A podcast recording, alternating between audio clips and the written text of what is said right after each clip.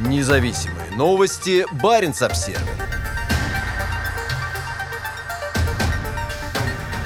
На шельф российской Арктики пришли герои войны и патриотизм.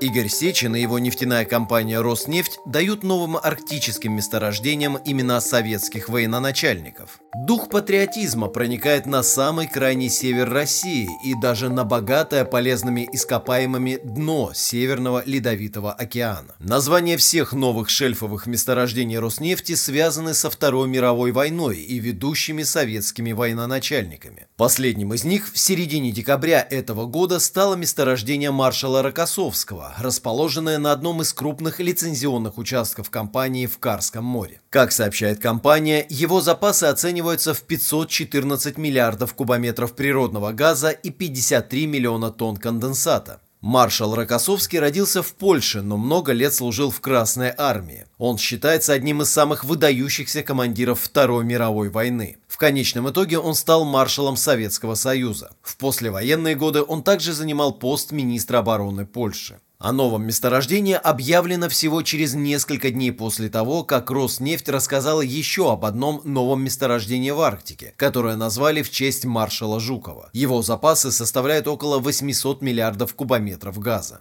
Оба месторождения были открыты этим летом при бурении в Карском море. Как подтвердил Игорь Сечин, в этом году две буровые установки по заказу его компании работали в акватории архипелага Новая Земля. Бурение поисково-оценочных скважин Викуловская и Рогозинская началось 22 июля. Его вели две буровые, которые отбуксировали туда из Мурманска. Скважины расположены на лицензионных участках восточно-приновоземельской 1 и 2, недалеко от того места, где Роснефть в партнерстве производстве ExxonMobil открыла крупное месторождение в 2014 году. Этому месторождению дали название «Победа». Этим летом по заказу Роснефти буровое судно «Бавинит» занималось изучением огромного северокарского лицензионного участка, простирающегося до 80-й параллели. Как сообщается, он стал самым северным участком российского шельфа, где осуществлялось бурение. Всего у Роснефти 28 лицензионных участков на шельфе Арктики.